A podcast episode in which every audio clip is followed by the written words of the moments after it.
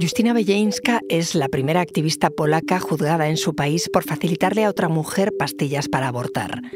Aunque finalmente Bejeinska no irá a la cárcel, su caso muestra el retroceso del derecho a interrumpir un embarazo en Polonia. Y no solo allí, también Hungría y ciertas regiones de Italia están poniendo cada vez más difícil el acceso al aborto. Soy Ana Fuentes. Hoy en el país, caso Bejeinska. ¿Qué nos dice Polonia sobre los retrocesos en el derecho al aborto en Europa?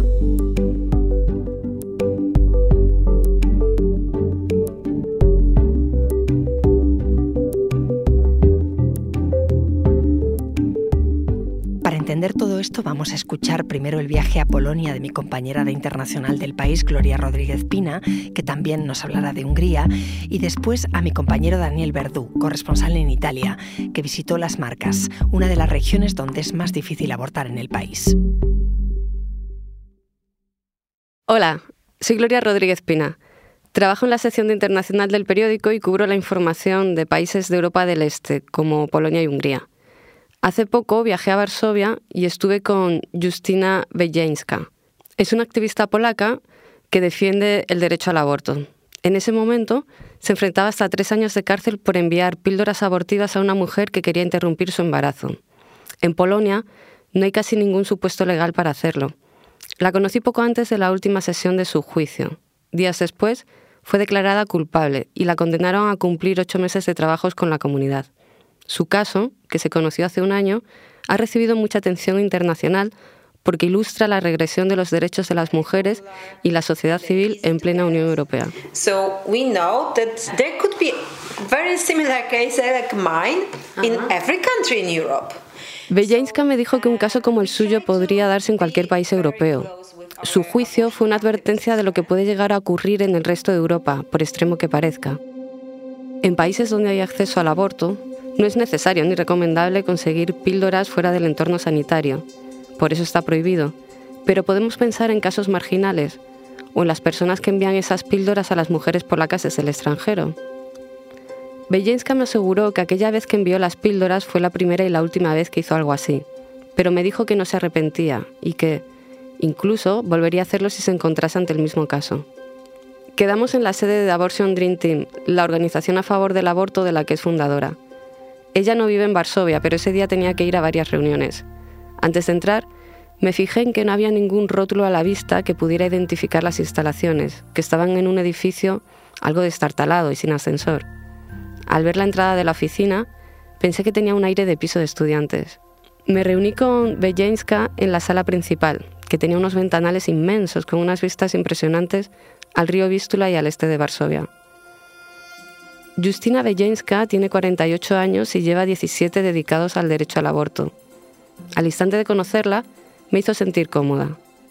Llevaba un traje verde y una camiseta negra con letras doradas que decían Ayudo con los abortos. Le pregunté cómo estaba y me contó con toda naturalidad que estaba teniendo una semana malísima, que se le cayó un café encima del ordenador y se lo cargó, y que andaba con problemas personales. Y todo esto me lo dijo entre risas. La primera impresión que me dio es que era una mujer fuerte y sincera, y también muy valiente. Me ofreció algo de beber y nos sentamos en una mesa redonda. Con una taza de café entre las manos y con la misma confianza con la que me contó cómo había sido su semana, me dijo que a pesar del juicio y de la posibilidad de entrar en la cárcel, no pensaba dejar de hacer su trabajo. Me sorprendió, porque justo esa misma mañana, unas horas antes, Ana Blasak Banasiak, la directora de Amnistía Internacional en Polonia, me había dicho que continuar apoyando a mujeres que quieren interrumpir su embarazo podía marcar, para mal, la diferencia en el caso de Bejenska.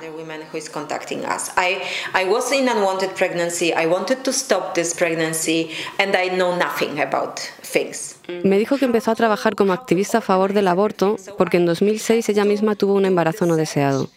Me contó que quería interrumpirlo, pero que no tenía ni idea de cómo hacerlo ni de cómo organizarlo. in the internet. I checked uh, medicine on my own body. I, I failed many times. Bejenska me explicó que tuvo que buscar en internet. Hizo experimentos con varios medicamentos pero todo fallaba. Cuando ya estaba casi de 12 semanas consiguió las píldoras pero no sabía si iban a funcionar o no. Mm, they, they were quite small. My youngest daughter was two years old, and uh, I was really afraid uh, that I didn't teach them how to call an ambulance. If Me dijo que pasó mucho miedo cuando abortó. Estaba sola con sus hijos, que eran pequeños, y no se le quitaba de la cabeza que les tenía que haber enseñado cómo llamar a una ambulancia por si la cosa salía mal. Al final todo fue bien y ahí es cuando decidió que tenía que compartir esa experiencia con otras mujeres que seguramente estaban tan aterrorizadas y perdidas como ella. uh, uh,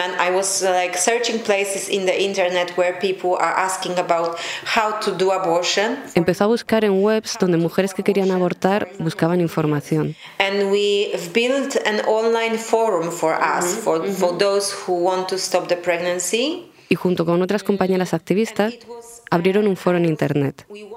Más adelante crearon Abortion Dream Team, que se dedica a dar información sobre cómo conseguir píldoras abortivas desde el extranjero o cómo viajar a otros países para hacerse un aborto quirúrgico. Con organizaciones de otros países y otras que trabajan en Polonia, participan desde hace años en una red más amplia que se llama Abortos sin Fronteras.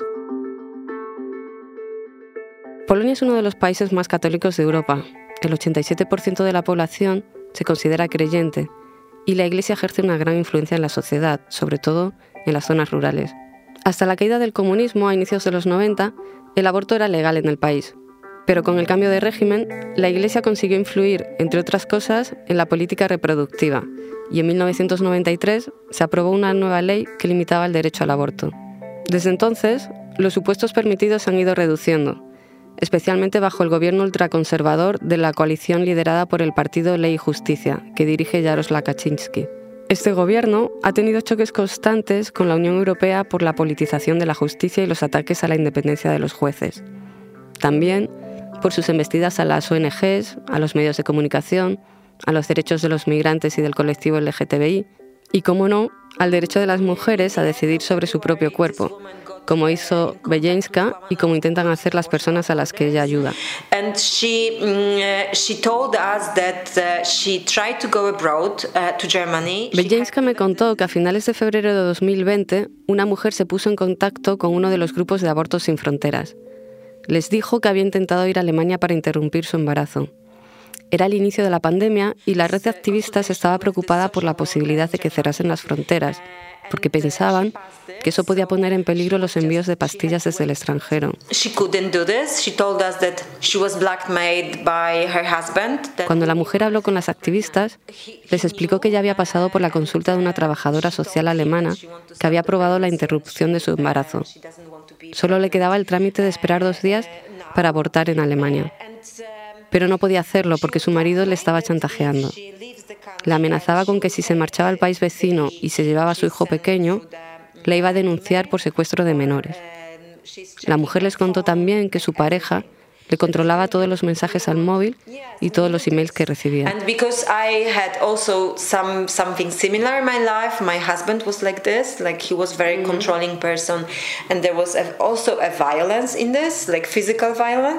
And because I had also some something similar in my life, my husband was like this, like he was very controlling person, and there was a, also a violence in this, like physical violence. Bejenska me dijo que al escuchar la historia volvieron a su mente todas las escenas de maltrato que sufrió ella misma de una pareja que era igual de controladora.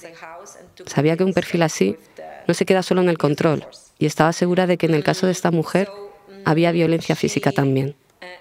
Tenía unas pastillas en casa para su uso personal y decidió que se las iba a mandar, que el caso merecía saltarse todas sus normas. Para que el envío llegase urgente, tenía que facilitar un número de teléfono como remitente y puso el suyo sin pensarlo. Cuando el paquete llegó, el marido puso una denuncia y la policía se presentó en la casa y se incautó de las pastillas. La mujer avisó rápidamente a las activistas. Bejenska supo en ese instante que estaba perdida. Y así fue. Aquel episodio la convirtió en la primera activista que iba a sentarse en el banquillo acusada de dos delitos, facilitar pastillas para abortar y posesión de drogas no autorizadas con el objetivo de introducirlas en el mercado. Oh Bejenska me contó entre risas que cuando se enteró, su primera reacción fue pensar, oh mierda,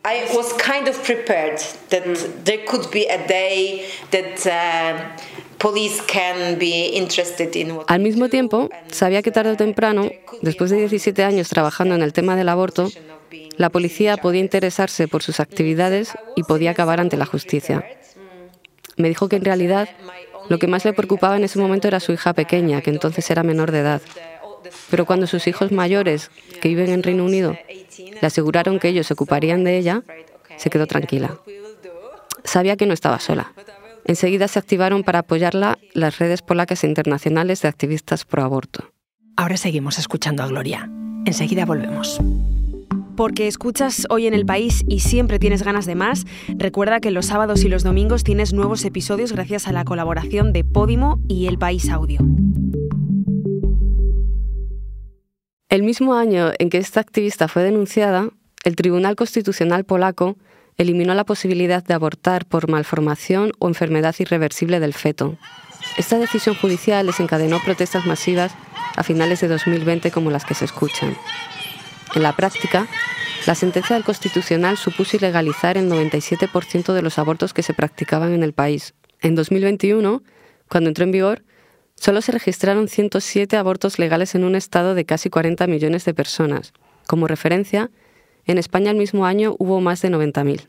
Mientras los abortos legales eran casi anecdóticos, entre octubre de 2021 y el mismo mes de 2022, Abortion Dream Team apoyó a 9.166 mujeres con un aborto farmacológico y además casi 6.500 llamaron a Abortos sin Fronteras para pedir información y ayuda para abortar.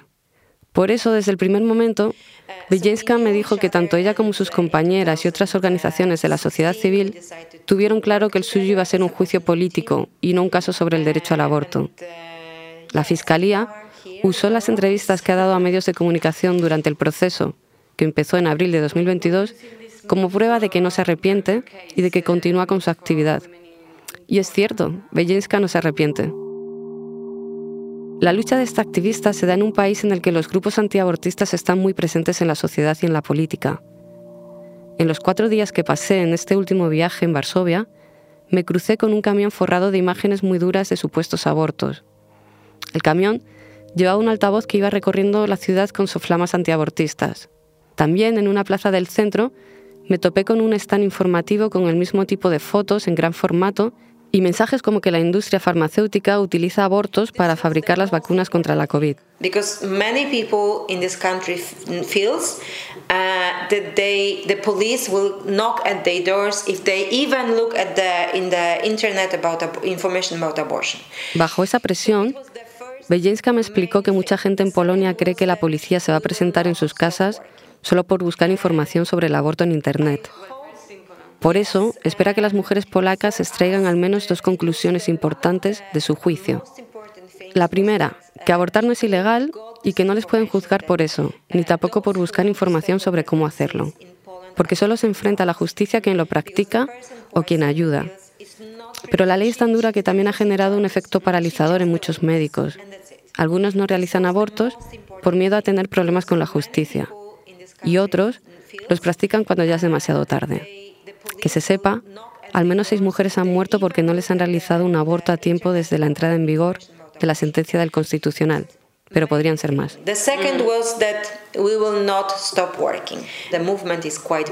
La segunda cosa que Bejenska espera que haya quedado clara es que Abortion Dream Team va a seguir trabajando y también sus colaboradores. La activista me dijo que el movimiento a favor del aborto en Polonia es bastante grande y hay miles de personas que no tienen miedo. Dar información sobre cómo conseguir pastillas o cómo ir al extranjero no es ilegal, pero al final la interpretación sobre si se puede considerar ayuda directa o no depende de la justicia. Y ese era uno de los grandes miedos de Bejenska y de su entorno, que la actividad informativa pudiese ser considerada ilegal y se sentase un precedente en los juzgados. El miedo del activista no era infundado, porque ese es un tema recurrente en Polonia.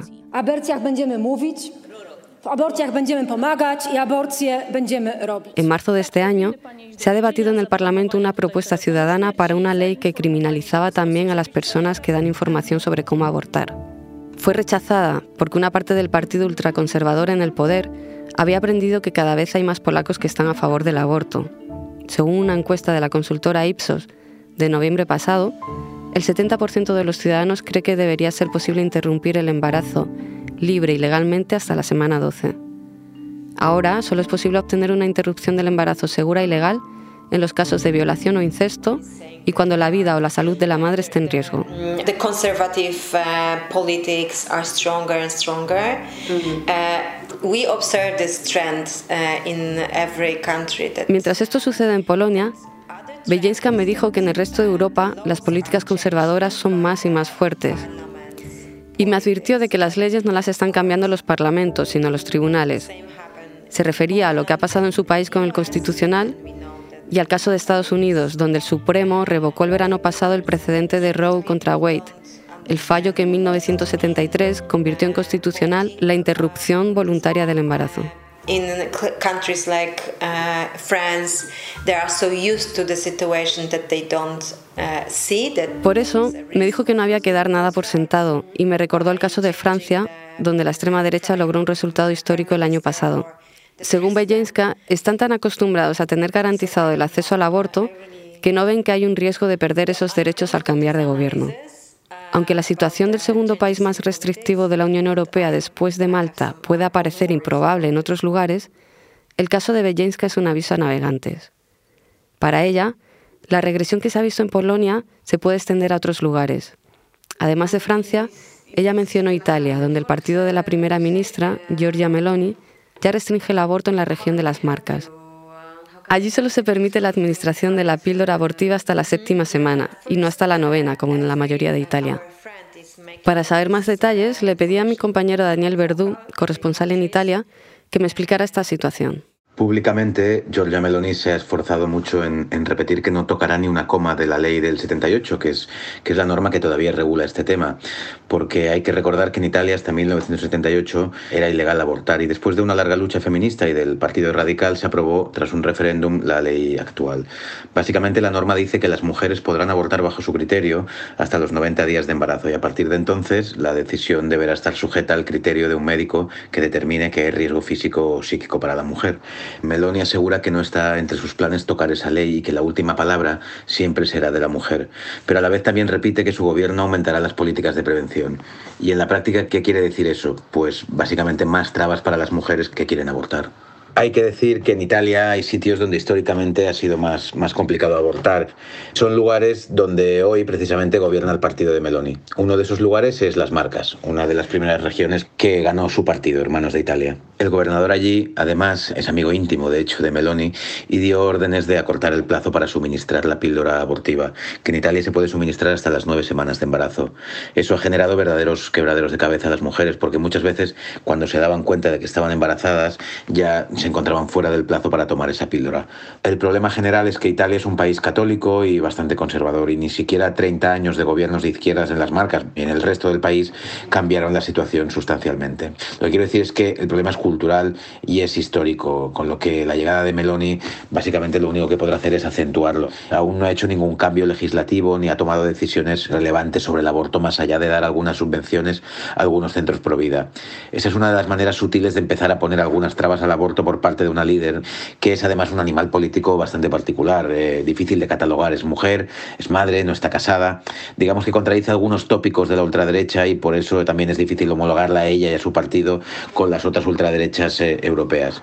Pero sin duda el tema del aborto puede ser uno de los grandes asuntos con los que tendremos que estar atentos a sus movimientos, así como el modo de tratar también a la comunidad LGTBI con la que Meloni se está mostrando ya de una forma más abiertamente beligerante.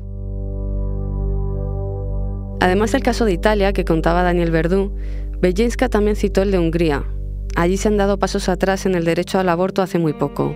El gobierno de Víctor Orbán aprobó un decreto en septiembre de 2022 por el que los médicos están obligados a enseñar a las mujeres que quieren abortar lo que ellos llaman una clara identificación de los signos vitales del feto. En la práctica, se trata de obligar a las mujeres a escuchar el latido fetal. Aquello puso a las redes de activistas en Hungría en estado de alerta. Los expertos dicen que es un trámite cruel que no impide que las mujeres interrumpan sus embarazos cuando ya lo han decidido. Critican además que se añade un trámite burocrático que dificulta el proceso. Hungría tiene un gobierno ultraconservador que promueve la familia tradicional y los valores cristianos, pero no es un país tan católico como Polonia. En Hungría, el aborto sí está permitido a demanda hasta la semana 12 y hasta la 24 en varios supuestos. Pero en los últimos años la sociedad civil ha visto señales preocupantes de que podría haber una regresión. El gobierno de Orbán tiene entre sus prioridades las políticas de fomento de la natalidad y, en paralelo, ha reforzado sus alianzas con otros ejecutivos y partidos conservadores que están en contra del aborto. Por eso los grupos activistas perciben el decreto del latido fetal como un peligroso primer paso que puede llevar a una marcha atrás más profunda en los derechos reproductivos de las mujeres. Bejenska va a apelar su condena de trabajos a la comunidad, pero recordé una frase que me dijo cuando veía muy posible una sentencia de tres años de cárcel. We are not afraid of, uh, of what is happening.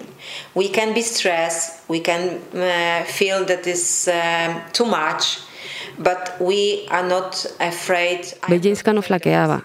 Me dijo que ni ella ni sus compañeras tenían miedo. Podían estar estresadas o sentir que el juicio era demasiado, pero no tenían miedo.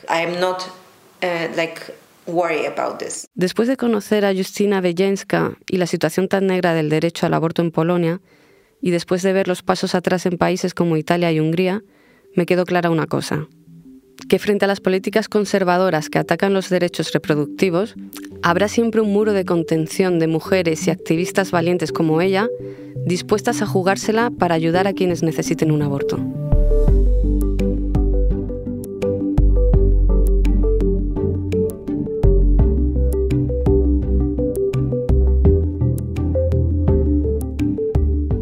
Este episodio lo ha realizado Elsa Cabria.